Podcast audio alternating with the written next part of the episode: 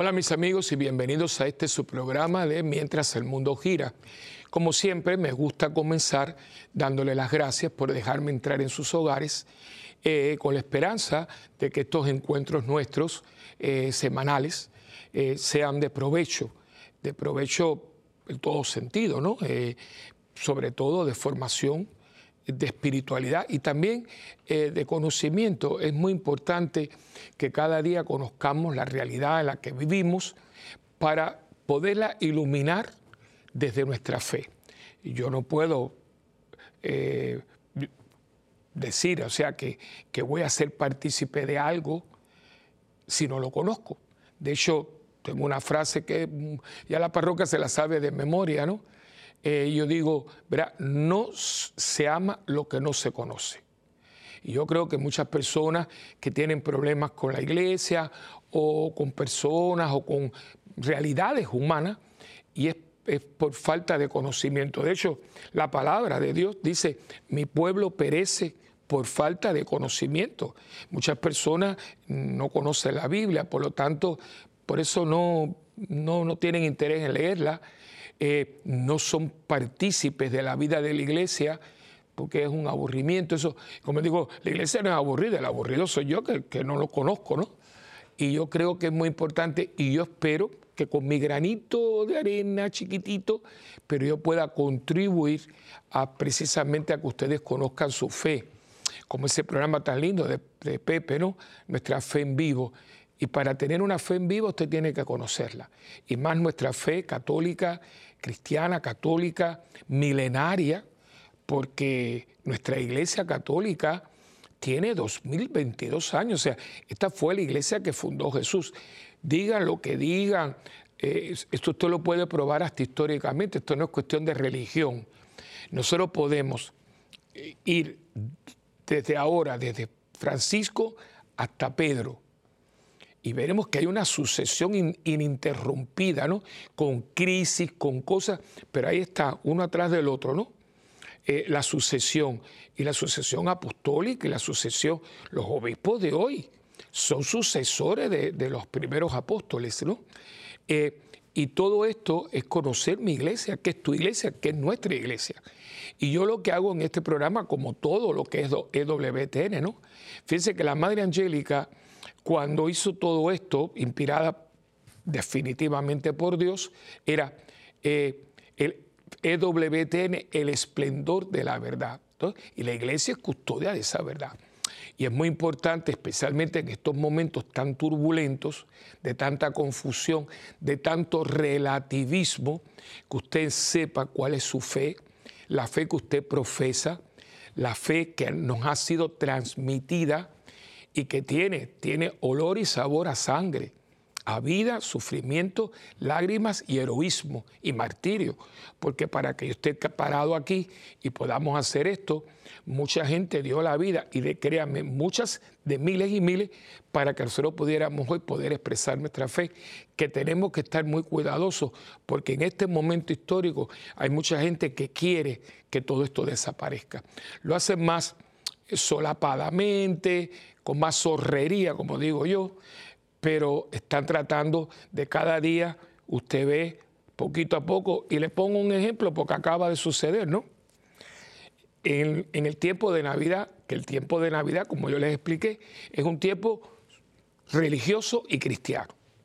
Si Cristo no hubiera nacido en Belén de Judea, el 24 o 25 de diciembre, hubieran sido otros días en el calendario. De eso ya hablamos.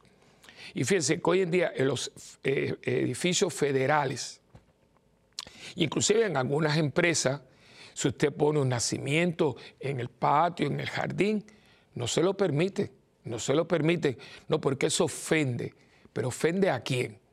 Pero si es que la Navidad es Jesucristo que nació en Belén, usted eso es que eso aunque usted no sea religioso, esto va con esto. Pues no, y que no, y que no. Y en un edificio y en una oficina federal no se te ocurra porque me ofende. Ahora, yo tengo que aceptar que los judíos tengan su, y nadie se les puede tocar, que los musulmanes lo tengan. Y cuidado que te, que te atrevas. Y a nosotros cada día nos van cerrando y nos van cerrando y nos van cerrando y la gente no se da cuenta, ¿no? Ahora yo tengo que aceptar que pongan un gigantesco Santa Claus y que pongan esto y pongan los otros, pongan duendes. Y yo le pregunto qué tiene que ver un duende con Jesús nacido en Belén, de María su madre, y adoptado totalmente con su vida y su amor por José. ¿Qué tiene que ver eso? Pero nos los tenemos que tragar. Y vas, vas viendo anuncios de comercio, de refresco y de todo, con un personaje que no tiene absolutamente nada que ver con la Navidad. Eso yo me lo tengo que tragar y lo tengo que aceptar. Pero que yo diga que la Navidad de Jesucristo, uh, yo se lo digo porque yo tuve, digo esto en estos preámbulos que hago. Yo estaba en un evento y yo dije, ¿no? Que teníamos que hacer un esfuerzo porque la Navidad era Jesucristo y una señora se puso, pero una señora un poquito, mm, mira, que exaltada, pero ofendida porque tenía su hijo y que su hijo se iba a traumatizar porque yo había dicho que Santa Claus no existe y que es Jesús el que nació. Pero una cosa, claro, yo, gracias a Dios, fue muy bueno, yo no me topé con ella, pero fue con una persona del equipo de nosotros, y le digo, señora, y, la persona fue muy buena, la calmó, pero le digo, señora, ¿qué fue lo que usted se ofendió? No, porque él, mi hijo, pero señora, venga acá. Usted, oigan esto, usted es cristiano, yo soy católica. Sí, pero venga acá, señora, ¿quién nació en Belén? No, pero es que, es que, ¿qué? Y le pongo este ejemplo porque hace poquito, estamos en febrero y esto fue en diciembre, ¿no? Y le digo porque para que usted y yo estemos aquí, podamos tener todo esto, y tenemos que cuidarlo, ¿eh? Porque no se crea que esto está siendo gratis. Y poquito a poco, solapadamente, políticamente correcto, nos están cada día cerrando y cerrando. Y mucha gente, este canal no le gusta, no le gusta. Eh, ¿Por qué? Porque si es muy conservador, y este es un canal católico, punto. Aquí no es nada que, que yo no haga en mi parroquia, que usted no vea la suya. Eh, todo aquí está de acuerdo a, la liturgia de la iglesia, a las morales, a los valores nuestros, ¿no? Y este programa, como tantos otros, como el Padre Pedro, Conoce tu fe católica, Pepe con tu fe en vivo, los demás que tiene el, de así prensa, ¿no? El cara a cara, eh, toda esta gente, eh, precisamente el noticiero tan bueno de así. O sea, eh, es para que usted entienda y vea las noticias desde la perspectiva nuestra, porque los noticieros lo que van a hacer con nosotros, nosotros somos noticias cuando hay un escándalo pero cuando hay una verdad no la cubre. ¿Y cuántas cosas no suceden todos los días en el mundo católico? Por montones. Pero, y le digo esto, y me tomo este tiempo porque es muy necesario, porque es como una ambientación. Y yo espero que yo, con lo poquito que yo pueda darle, pues yo les informe, compartamos, yo le ayude a conocer su fe y a formarla y por eso estamos aquí.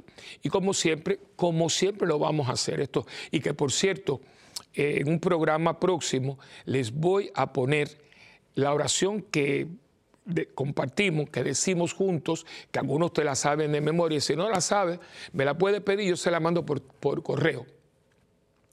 Eh, una persona, una, una autora, una cantautora católica, que le ha puesto música a esta oración. Y es un día, mm, hablaré con Marisela, nuestra productora, para que un día ponga eh, eh, una imagen del Espíritu Santo, o sea, una pintura, y escuchemos, eh, no es tampoco muy larga, son dos minutos, dos, tres, pero es preciosa. La música es muy linda, está muy bien cantada, y usted se va a erizar porque cuando me la mandaron, porque fue un regalo alguien que, le que vio la oración y le puso música y la verdad que es preciosa, porque la, la es muy linda, pero ponerle música es algo que, que, lo tengo, así que en un programa futuro le voy a, le voy a, lo voy a compartir con ustedes. Pero hoy pues la vamos a decir como siempre la decimos. Yo la digo y espero que usted la esté diciendo desde su casa conmigo. En nombre del Padre, del Hijo y del Espíritu Santo. Amén. Oh Espíritu Santo, amor del Padre y del Hijo Inspírame siempre lo que debo pensar, lo que debo decir, cómo debo decirlo, lo que debo callar, lo que debo escribir, cómo debo actuar. lo que debo hacer para procurar tu gloria en bien de las almas y de mi propia santificación. Espíritu Santo, ilumina mi entendimiento y fortifica mi voluntad. Dame agudeza para entender, capacidad para retener, método y facultad para aprender, sutileza para interpretar, gracia y eficacia para hablar. Dame acierto para empezar, dirección al progresar y perfección en el acabar. Amén. María, Madre del Buen Consejo, ruega por nosotros que así sea. En nombre del Padre, del Hijo y del Espíritu Santo. Amén. Bien, pues ustedes saben eh, que como siempre pues tenemos un, un nombre para el programa y como ahora en febrero es la cátedra de San Pedro, pues, la quería compartir con ustedes precisamente por lo que estábamos hablando. Este programa le he puesto Tú eres Pedro porque verán después que vengamos de la pausa que es uno de los dos textos. Hoy tengo dos textos para compartir con ustedes, pero el más famoso es el de Mateo, ¿no? Eh, el que tú eres Pedro y sobre esta piedra edificaré iglesia, pero eso lo veremos cuando vengamos de la pausa.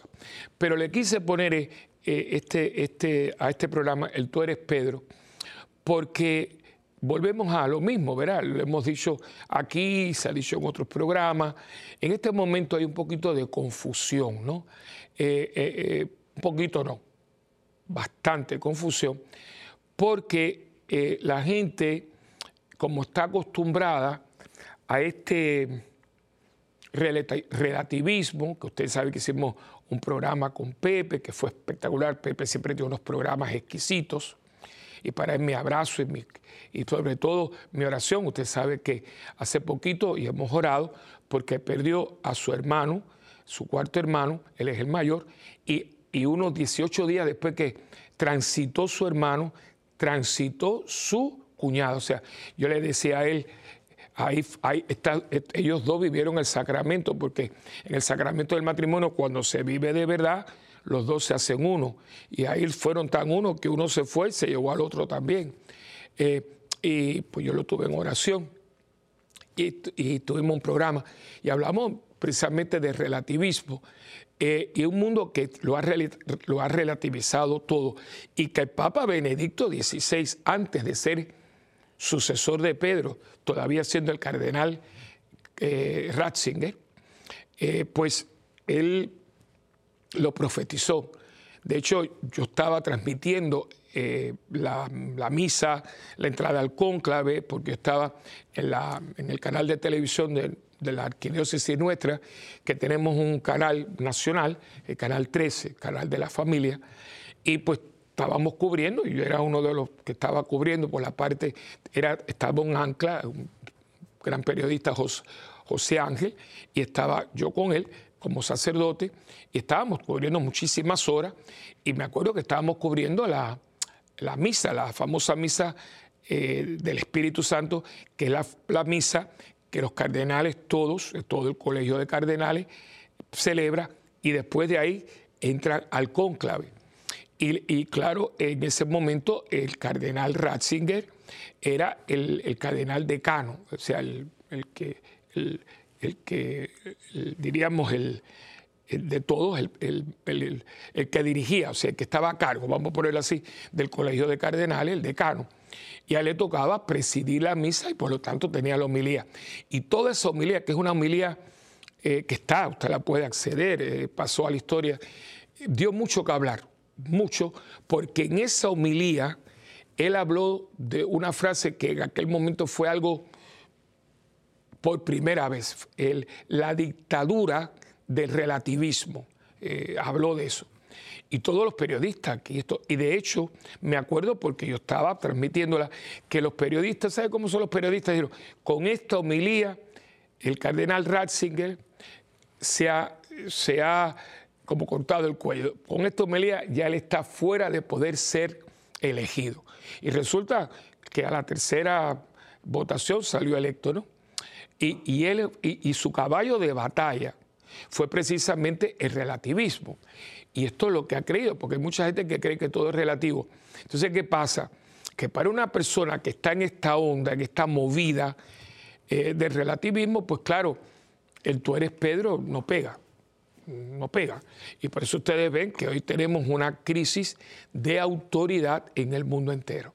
O sea, y esto, esto, esto ha permeado de una manera en toda la fibra. O sea, usted lo coge la relación de matrimonial. O sea, por ejemplo, cuando tú le lees en las bodas a, la, que estás hablando con la pareja y ellos te dicen, bueno, ¿cuál es lectura? Pues tú le das varias lecturas para que ellos se escojan.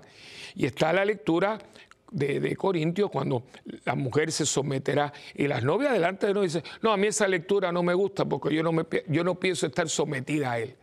Porque están sacando fuera del contexto el verbo someterse. No es que tú seas, que te aplaste, que tú seas su esclava, que te, te, te golpe. No, es el, sometimiento de mujer a, marido, como el marido se somete a la autoridad de Dios sobre, sobre su vida, o sea, pero no lo entiende porque no, son palabras que yo le llamo malas palabras. El mundo hoy tiene malas palabras, por ejemplo, someterse, humildad, eh, otra palabra, por ejemplo, obediencia, eh, eh, normas, eh, moral, obligaciones. Esas son malas palabras, usted no las puede decir porque enseguida te van a caer encima, ¿no? Por ejemplo, una persona femenina, una mujeres que tú no le puedes decir, usted es una dama, yo no soy ninguna dama, pero si usted es una, bueno, al punto que si usted está en un autobús, bueno, ya los hombres no, lo hacen, que usted esté en un lugar que porque les ha pasado, me lo han compartido, yo lo he visto, que usted hay una señora y, usted este, este, está sentado y usted, mire, yo me paro que siempre, yo tengo, yo tengo dos piernas, yo no tengo, perdone, yo, o sea, no, no, no, porque es que esto, esto ha sido, hay que reírse para no llorar, o sea, entonces, ¿qué pasa? Que cuando tú oyes la, la palabra, tú eres Pedro, muchas personas tienen ideas, eh, suposiciones que no van, porque la gente cree que el Papa es el dueño de la iglesia, que el Papa eh, gobierna capricho, eh, que el Papa primeramente es divino. No, el Papa no es divino. El Papa es sucesor de Pedro y Pedro se equivocó. Y el Papa tiene autoridad que dice que es infalible. Quizás un día podamos hablar más de eso, porque no voy a entrar ahora en la definición de infabilidad papal. Pero eso es para eh, eh, temas de, fe y moral. Pero el Papa se puede equivocar, que decir, mira, yo creo que el team de fútbol va a ganar y a lo mejor no ganó, o dice va a perder y ganar, porque el Papa no es Dios. El Papa es el sucesor de Pedro. Y todos sabemos lo que pasó con Pedro. Y de eso vamos a hablar un poquito más adelante, pero ya desde ahora se lo digo. Y es algo que uno tiene que, que, que reflexionar mucho. Porque fíjense, que cuando el Señor Jesús escoge a Pedro, no lo escogió porque era perfecto, ni por esto ni por lo otro, sino porque en el plan que Dios tiene, acuérdense que Dios tiene un plan que usted y yo no conocemos.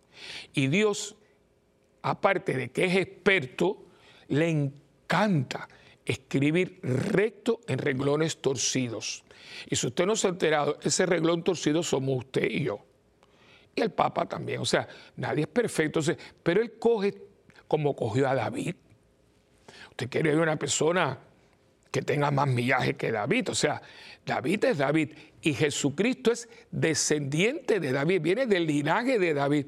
Y David, hay un momentito que de hecho hace poco estábamos en la, en la leptura continuada de, de las misas diarias y tuvimos el primer y segundo libro de Samuel. Y en uno de esos libros está toda la, epopeya esa de, que estaba un día por la terraza y vio a una mujer bañándose y la mandó a buscar para no, no fue para tomar el té con ella, ¿no? Y, y tiene todo, y, lo, que hace con, con, con, su, con el marido de ella, eh, elitita, ¿no? Eh, Urias, elitita, pobrecito, que eso lo que es, que ese hombre llevaba una carta en la mano que era su sentencia de muerte. Y, David sigue siendo David. Es ese misterio que Dios tiene con nosotros, porque no es con ellos, contigo y conmigo. Dios nunca se ha desesperado de nosotros, ni se ha cansado de nosotros, ni ha dicho, mira, yo ya no quiero saber de usted, jamás en la vida. Dios nunca se ha cansado de esperar por nosotros. Entonces, pues los papas son sacerdotes que fueron obispos, que le hicieron cardenales, hombres como tú y yo que están tratando, que son hombres de fe y que están tratando de ser fieles a su eh, vocación cristiana. Y detrás de esa vocación cristiana su llamado al sacerdocio con todo ese desarrollo que llegan a ser cardenales y de los cardenales lo eligen pero no significa que un papa no tenga su carácter, sus exabruptos, sus momentos de alegría, de melancolía, que tiene familia, que tiene momentos de crisis familiar, porque lo que pasa que nosotros no conocemos sus intimidades porque eso no le importa a nadie, eso es su privado como usted tiene su familia, pero todas estas personas tienen su familia. Entonces, ¿qué pasa? Que a veces por las películas y por las... Em, eh, por los libros, etcétera, uno pues eh, los idealiza, ¿no? No, no, no, no lo haga, no lo haga con nadie, ni con su mamá, ni con su papá, ni con usted, ni conmigo, porque todos nosotros, al ser humanos, dice el refrán viejo, pero muy bueno, errar es de humano, nos equivocamos. Claro, el Papa, porque tiene una gracia especial, que Dios se la da, y esto quizás usted no lo sepa, en el momento que Él dice acepto. Hay que tener cuidado porque como cuando lo eligen, eh, después de varios días, como a la semana, hay una ceremonia que es la, como, como una toma de posesión, cuando es una misa muy linda y es el comienzo del pastoreo de la Iglesia Universal que antiguamente, antiguamente era la tiara, pero todo eso, se, todo eso el último que usó la triple corona, la tiara, eh, fue Pablo VI, eh, que de hecho la donó. Y después entonces ya Juan Pablo I, Juan Pablo II, eh, Juan Pablo, después de Pablo VI viene Juan Pablo I, que duró 33 días, después viene Juan Pablo II, después viene Papa Benedicto XVI y ahora el Papa Francisco, eh, ninguno, ya, y eso ya no, lo veremos más. Eh, y entonces, eh, después que el Papa Pablo VI dejó esa tradición, se llamaba la coronación, ¿no? Pues entonces comienza esta ceremonia que es mucho más pastoral. de hecho, le ponen el palio, ¿no? Muy bonita ceremonia. Entonces empieza el, cuidado, o sea, el, cuidado a la iglesia universal. Pero ya son obispos, ya son pastores, ya tienen, ya Dios le ha encomendado. Por eso cuando un sacerdote lo hace un obispo es un, es un regalazo de Dios, porque yo en este momento tengo el sacramento del orden sagrado, pero en el orden de los presbíteros. Por eso se llama orden, porque tiene un orden. Está el orden de los diáconos, está el orden de los presbíteros y está el orden de los obispos. Ese sacramento está en esos tres. Arzobispos y cardenales no son parte del sacramento. Eso es de jurisdicción, eso es otra cosa. Pero sacramentalmente, el sacramento del orden sagrado, uno de los siete sacramentos, tiene tres niveles. Nivel primero, orden de los diáconos. Segundo, orden de los presbíteros, que es el mío, y después el orden de los obispos. Por eso, cuando un sacerdote lo hace un obispo, se dice que tiene la plenitud del sacramento porque tiene todo. Porque cuando usted es diácono, usted puede hacer algunas cosas, pero usted no puede escuchar confesiones, eh, celebrar el sacramento de la reconciliación, usted no puede eh, confirmar y usted no puede ordenar sacerdotes, ¿no? Eh, entonces, cuando usted es presbítero, usted sí puede confesar y puede también eh, dar la unción de los enfermos, pero yo no puedo ordenar un sacerdote. Y puedo confirmar con un permiso especial, pero la confirmación le toca al obispo. Pero cuando usted lo ordena en obispo, pues entonces usted puede hacer todo eso, por eso se llama que tiene la plenitud del sacerdocio. Y el Papa es el obispo de Roma, es obispo de Roma. O sea, el Papa es obispo es obispo de Roma. Pero aparte de eso es pastor, vicario de Cristo, pastor de la Iglesia Universal. O sea, y cuando ellos, los cardenales entran, que todos son obispos de algún lado, pues entonces pues ellos escogen. Y un día les voy a hablar porque no quiero eh, tomar este tiempo, porque quiero hablar de otras cosas, pero es muy interesante cómo viene esta tradición, eh, porque es muy bonita. Pues vamos a hablarla, vamos a hablar. Antiguamente era el clero, los sacerdotes de eh, Roma, eran los que escogían, elegían a su obispo. Los sacerdotes de la diócesis de Roma escogían a su obispo y el obispo de Roma se convertía en el sucesor de Pedro.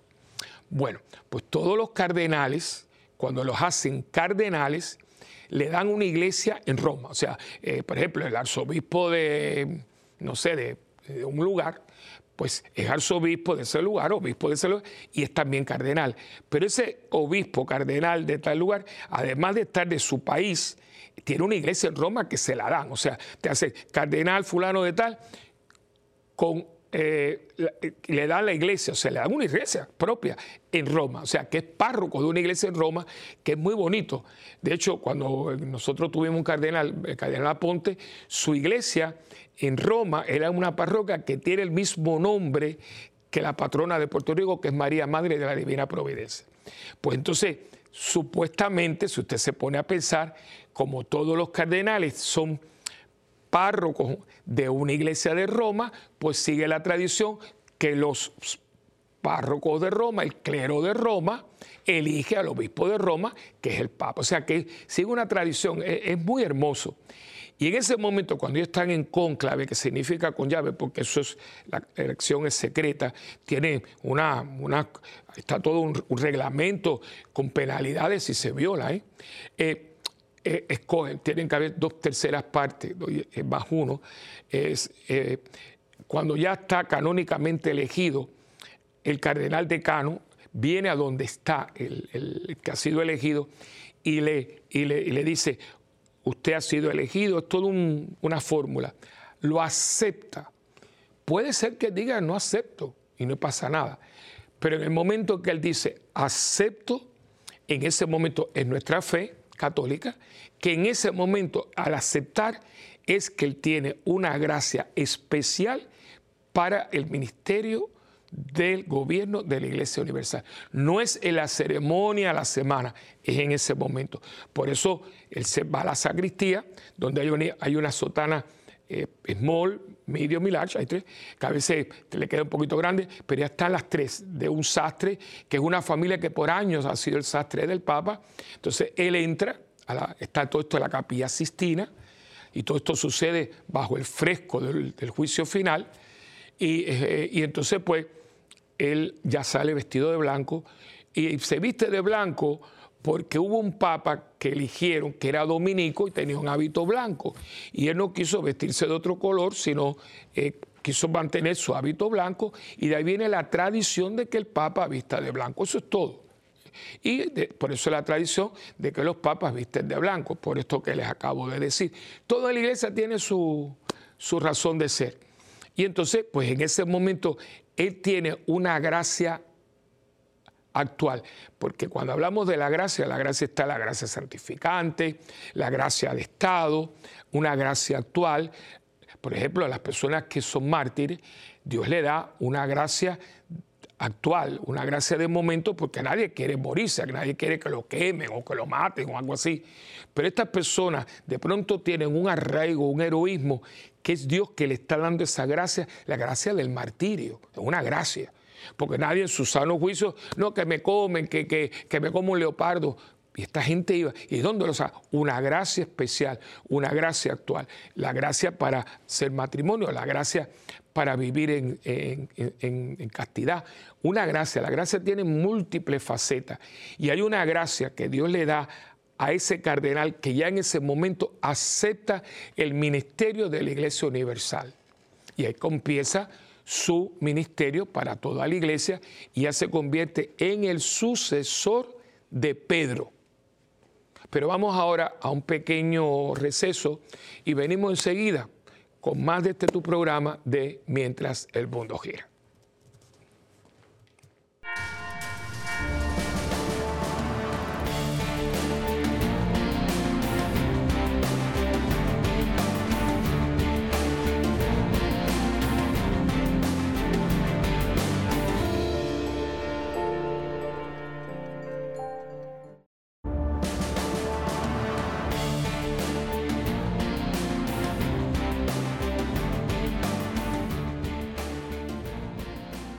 Bueno, pues aquí con ustedes.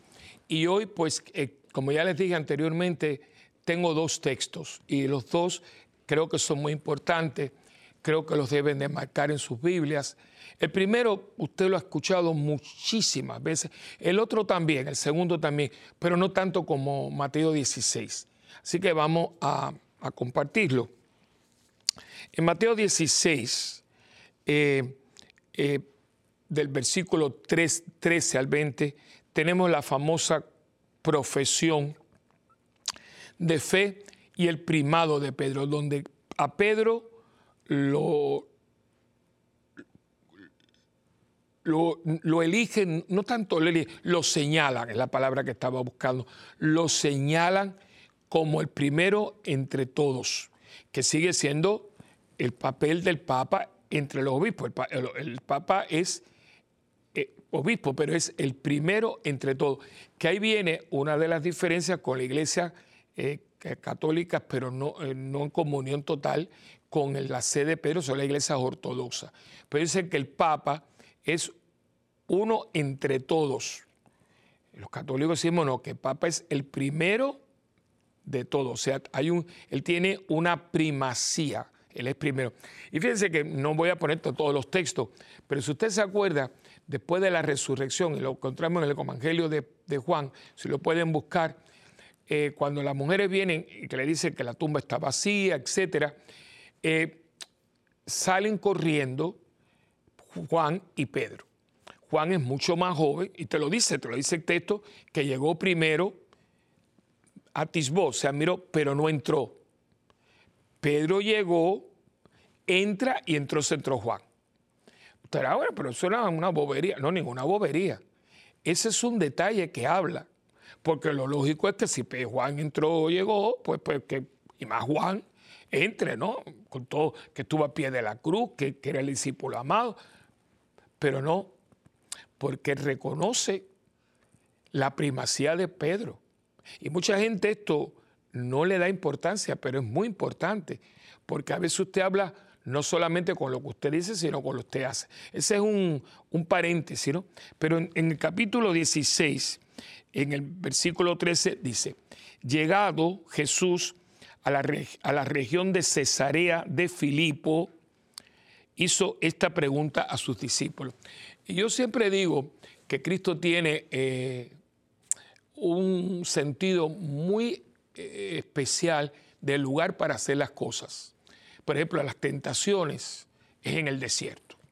La bienaventuranza es en Galilea. Galilea, Galilea es la parte más verde, más bonita. Ahí están todas alrededor del lago. Es muy bonita, hay mucho fresco. No es la parte de Judea que es más caliente, es más desértica, ¿no? Y fíjense que eh, este lugar, cuando uno va de peregrinación, que a propósito, si Dios quiere y nos da la vida, eh, ya estamos preparando el viaje a Tierra Santa, que va a ser eh, en la semana después del Día de los Padres. Es muy posible que salgamos el miércoles después del Día de los Padres. Y este viaje, pues, como lo hemos tenido que aplazar por la seguridad de todos, porque por encima de todo está la salud y, y la seguridad de todos, y lo hemos tenido que aplazar por todo lo que usted sabe que ha sucedido, eh, todos los protocolos que han puesto en Israel y han puesto en todos los lugares, y yo no voy a sacar a nadie, eh, cuidándolo a ustedes y cuidándome yo también, ¿no? Por supuesto, a un lugar que no tengamos la mayor garantía, ¿no?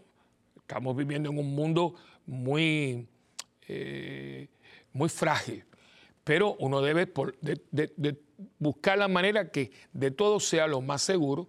Y hasta ahora, si esto sigue disminuyendo, etcétera, pues los planes son eh, ir a Tierra Santa y después ir a Lourdes eh, por vía Barcelona, porque quiero llevarlos a, la, abadía de Monserrate, que es una maravilla, donde está la Virgen de Monserrate, la Moreneta, y también visitar la iglesia de la Sagrada Familia, que eso es eh, un lugar fantástico de este hombre que está, la causa de beatificación, Gaudí, un hombre que es un hombre, un hombre laico, ¿eh? el arquitecto de la iglesia de la Sagrada Familia, que hay que verla y por supuesto, ya le vamos a avisar para que nos den un recorrido, porque visitar la Sagrada Familia en Barcelona es algo único. Y entonces después ir a Lourdes, esperamos estar ahí tres días, porque quiero, y hablé con la agencia, y con mi amigo Juan, para que podamos, esto es lo que tenemos en plan, ¿eh? el hombre propone, Dios dispone, poder acceder a los baños, los que quieran, del el agua de Lourdes. Así que ese es el viaje que tenemos planificado. Como les dije, hasta ahora todo se está ya moviendo eh, para el miércoles después del Día de los Padres.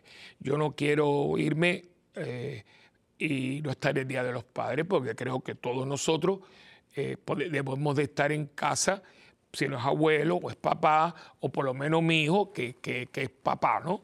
De una manera u otra, estar festejando ese día tan importante, que es tan importante como el Día de las Madres. ¿eh?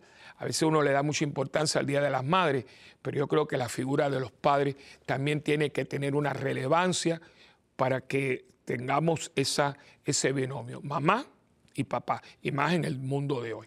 Bueno, eh, pues les digo esto porque en uno de los lugares que uno va a Tierra Santa es este lugar, Cesarea de Filipo. Herodes el Grande tuvo tres hijos. El que más conocido es Herodes, el que está, eh, no Herodes, Herodes Grande fue el de los niños, la matanza, ese, ese es el papá, pero tuvo tres hijos. Y el reino se dividió en tres, en una tetrarquía. Y uno de los hermanos, que era Filipo, le tocó esta parte, y la parte de ella era Cesarea, pero la Cesarea de Filipo, porque había otra Cesarea, que era Cesarea marítima. Entonces, por eso y es muy bonita. Allí donde fue el palacio hay unas piscinas que cuando uno llega y hace tanto calor uno quiere hasta meterse en la piscina, ¿no? Digo, y fue un lugar tan bonito donde viene la, la, confesión de Pedro. Y allí, me imagino que estaban allí, hay un fresco sabroso, él hace una pregunta y dice, ¿quién dice a los hombres que es el Hijo del Hombre? Ellos dijeron, unos que Juan el Bautista, otros que Elías, otro que Jeremías o uno de los profetas. Díceles él, ¿y vosotros quién decís que soy yo? Replicando, entonces Simón Pedro contestó, ahí sale pero como un resorte, ¡boom! Tú eres el Cristo, el Hijo de Dios vivo. ¡Wow! Quizá nosotros que lo escuchamos y lo, aunque aunque lo digamos mucho, pero esto es una confesión tremenda, pero para un judío decir esto, un judío que no podía ni imaginarse a Dios porque no se podía, decir que ese hombre que tiene delante es el Cristo, es decir, el ungido de Dios, el Hijo de Dios vivo. Esto, esto es, es que hay que ponerse en el momento, hay que ponerse eh, eh, en, la declaración, porque vuelvo a repetir, para ti, para mí, que hemos escuchado esto tantas veces, no tiene el impacto que yo me imagino que todo el mundo se quedó así. Porque es que, que no, es que usted no, imagínense, si yo no me puedo ni imaginar a Dios según la ley judía, no es que me imagine a Dios, es que estoy diciendo que el que está frente a mí, que suda, que come, que toma agua, ese es el ungido de Dios el Hijo de Dios vivo, porque lo dice, tú eres el Hijo de Dios vivo. Entonces, claro, replicando Jesús le dijo, bienaventurado eres Simón, hijo de Jonás, porque no te ha revelado esto la carne ni la sangre, sino mi Padre que está en los cielos. O sea, que el Padre se ha separado a Pedro Pedro tiene una unción, que es la unción que tienen los papas. Y yo a mi vez te digo que tú eres Pedro, y sobre esta piedra edificaré mi iglesia, y las puertas del Hades, del infierno, no van a prevalecer contra ella. A ti te daré las llaves del reino de los cielos, y lo que ates en la tierra quedará atado en los cielos, y lo que desates en la tierra quedará desatado en los cielos. Entonces mandó a sus discípulos que no dijesen a nadie que él era el Cristo. Por eso es que Pedro, cuando a veces, muchas veces, y van a ver una imagen en sus pantallas, vemos a Pedro con las llaves, como así como a Pablo le ponen la espada, porque murió, le cortaron la cabeza y además la palabra que él predicaba era una espada de doble filo, porque Pablo, nadie ha escrito como Pablo, nadie ha predicado como Pablo, a Pedro le dan las llaves que le fueron dadas. Aquí lo tenemos en el texto. Pero fíjense que voy me voy a tomar porque no está ahí, pero vamos a seguir un poquito más adelante para que ustedes vean lo que yo estaba tratando de decir, que si bien esto es una belleza, a Pedro lo han, lo han subido, imagínate, ha sido tocado por la divinidad.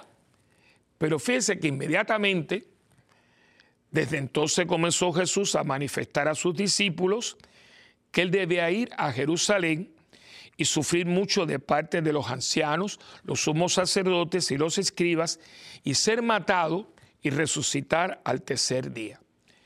Tomándole aparte Pedro, el mismo Pedro que hace un momento dijo que tú eres el Hijo de Dios vivo, tomándole aparte Pedro, se puso a reprenderle diciendo, lejos de ti, Señor, de ningún modo te sucederá esto. Pero él volviéndose dijo a Pedro, quítate de mi vista, Satanás, escándalo eres para mí, porque tus pensamientos no son los de Dios, sino de los hombres. Para que usted vea, este hombre subió como palma y bajó como coco. Quiero para que ustedes vean. O sea, aquí lo vemos. O sea, no significa que Pedro, porque ha sido apartado, porque tiene la primacía, porque tiene una gracia, significa que es perfecto y no puedo cometer un error. Que error de carácter. Porque no lo dice por malo, sino está diciendo, no, chico, no vayas para allá que te va a pasar esto. Y no está interpretando la misión que tiene Jesús. Y aquí pues tengo este texto y ahora tengo el otro, que es el, Juan capítulo 21, versículo del 15 al 17. Famoso también. Ya Cristo ha resucitado, está en ese tiempo que está aquí antes de ascender al Padre, y después de haber comido, dice Jesús a Simón Pedro, esto es después que lo negó, y etcétera, ¿no? Simón de Juan, me amas más que estos, los otros los doce, ¿no? Le dice él, sí Señor, tú sabes que te quiero. Le dice Jesús, apacienta mis corderos. Escuche los verbos, apacentar. Vuelve a decirle por segunda vez, Simón de Juan, ¿me amas? Le dice él, sí Señor, tú sabes que te quiero. Le dice, apacienta mis ovejas, segunda vez. Le dice por tercera vez, Simón de Juan, ¿me quieres? Se entristeció Pedro de que le preguntase por tercera vez, ¿me quieres? Y le dijo, Señor, tú lo sabes todo, tú sabes que te quiero. Le dice Jesús, apacienta mis ovejas. ¿Cuántas veces negó Pedro a Jesús? Tres. ¿Cuántas veces le pregunta? Tres. A la negación, la afirmación de que está dispuesto a volver a retomar el encargo que Jesús le había dado en Cesarea de Filipo.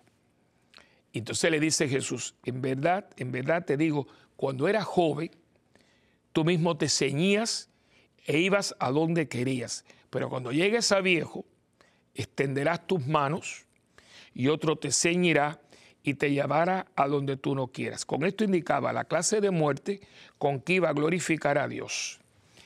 Y dicho esto, añadió, sígueme. Fíjense que los textos que hemos compartido son muy importantes porque aquí nos ponen de manifiesto el ministerio del Papa. El Papa escogido porque fue elegido, ¿no? Y nosotros como cristianos católicos eh, sabemos que los cardenales y todos ellos van a una misa, que la misa que antecede la entrada al conclave es la misa del Espíritu Santo. Y de ello ellos van cantando ven Espíritu Santo. Es una misa muy impresionante. Y con ella entran al cónclave. Y de hecho, cuando ellos emiten al voto, tienen una fórmula, que es, que, es una fórmula muy espiritual. Yo delante de Dios, etcétera, creo que este hombre es el que tiene que ser. No tengo la fórmula ahora a la mano, ¿no? Porque está escrita en unas tarjetas. Y ellos van, y van uno a uno, y es un cáliz. Y coge la, la de eso y la depositan en un cáliz que se tiene para esto, ¿no? Es todo, una, todo un protocolo. Las películas todas se quedan un poco cortas porque siempre usted sabe cómo son las cosas que Hollywood le quita o le pone. Y hay una película muy bonita, eh, claro, yo, yo, le, yo les recomiendo que se lea el libro. El libro se llama Las sandalias del pescador y fue escrito por un gran eh, escritor que escribió muy prolífero, vivió muchos años en Roma y muchas de sus novelas eh, tiene que ver en Roma, pero quizás una de sus novelas más famosas, porque la película la hizo Anthony Quinn. Y está bonita la película, pero claro, le pone cosas que en el libro no están, pero bueno. Y, se ve mucho la elección. se ve mucho la elección. Y eso usted puede ver porque la ceremonia de la elección es bastante fiel, bastante fiel y se la recomiendo, es muy bonita la película. Claro que toda la trama esa de los chinos y todo eso no está en la novela, pero tenían que hacer algo para, pero eh, es una, una película bonita. Yo les recomiendo que lea el libro y después vea la película. Se llama Las sandalias del pescador y el, y el autor es Morris, Morris, M-O-R-R-I-S, Morris, L.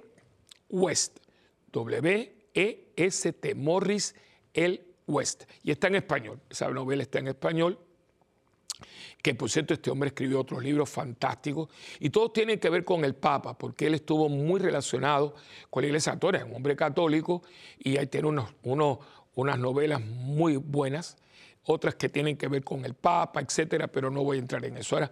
Pero les recomiendo que, la vea porque se llama Las Sandalias del Pescador. Y en esa, en esa película pues se ve mucho está la lección, ¿no? Y usted más o menos puede ver. Además que hay otras películas, algunas son un poco, no, no son muy fieles, pero esta sí, está bastante. Y usted va a ver, y ahí se ve toda parte de, del ceremonial. Eh, la ceremonia de la elección del Papa es muy cuidadosa, muy, muy secreta, y eh, es secreta al punto de que hay... Eh, hay, penalidades si usted divulga algo. Los cardenales todos bajo, están bajo secreto y pena de excomunión. Una cosa muy severa en ninguno de ellos, por supuesto, porque para, todos son parte del colegio, ¿no? Y, lo que se hace allí y se reza, se reza porque yo fui secretario de un cardenal y yo tengo, entre las cosas que Dios me regaló, yo fui con él, con quien era eh, mi obispo, era cardenal, el cardenal Luis Aponte Martínez. Yo tenía como veintipico de años, pero él se lo agradezco mucho porque en ese momento yo era maestro de ceremonias de la Catedral Metropolitana, su maestro de ceremonias, y cuando muere Pablo VI, pues él me dice, vente, yo quiero que vengas conmigo de secretario. Yo fui al, al funeral de Pablo VI, entonces nos quedamos para el cónclave de Juan Pablo I, que aquello fue algo electrificante. Y después, cuando nos íbamos, pues después voy entonces al funeral de Juan Pablo I y a la elección de Juan Pablo II. Me acuerdo que yo tuve a Juan Pablo II, yo vi a Juan Pablo II con cincuenta y pico de años cuando estaba en esa ceremonia de elección para comenzar su ministerio petrino. Y la verdad que es un momento escalofriante, ¿no? Eh, y, yo fui parte de todo esto porque cuando muere el Papa hay 15 días de misas, ¿no? Y todo, todo esto tuve, y verdaderamente entre las bendiciones que he recibido, que por cierto siempre digo que estoy endeudado con Dios, porque si uno se pone a ver todo lo que Dios le da a uno, cómo uno le va a pagar al Señor todo el bien que nos ha hecho, ¿no? Eh, y eso fue en un momento dado de mi vida, ya ha llovido un poco y, ya no estoy en esas, pero eh, fue un momento muy lindo. Y eh, pude ver todo esto, ¿no? Y uno va viendo la iglesia y aquí es donde uno viene al amor de nuestra iglesia. Muchas veces nosotros queremos buscar en la gente una perfección que no tenemos nosotros ni aspiramos tampoco a ella. Y el Papa no es perfecto, el Papa no, pues el Papa es un ser humano, ¿no? Sí hay un respeto, hay un, tiene un ministerio muy impresionante, es sucesor de Pedro y Pedro no es cualquiera, pero tiene toda su historia, tiene todo su recorrido. El Papa se confiesa semanalmente. Una persona, ¿cómo que se confiesa? Claro que sí. El Papa tiene su confesor. Todos los papas y la mayoría de ellos semanalmente. ¿Y qué va a decir el Papa? Bueno, yo no me meto con eso, es su vida privada. Pero el Papa puede tener un momento de coraje, de lo que sea, porque es un ser humano. Un hombre que está caminando en las sandalias del pescador. Y un hombre que ora, porque todos estos hombres son hombres. Fíjense que los últimos papas casi todos han sido canonizados. San Pío X, eh, el, Papa, eh, eh, bueno, Juan XXIII, Pablo VI, Juan Pablo II, y los que son venerables, Pío XII. esto es increíble. Está también la causa de canonización de Juan Pablo I. Esto no se crea. Y estos hombres no lo hicieron porque son hombres que, que han dejado su huella, han sido hombres de Dios dentro de su realidad. Que era perfecto, nadie es perfecto, perfecto solo es Dios.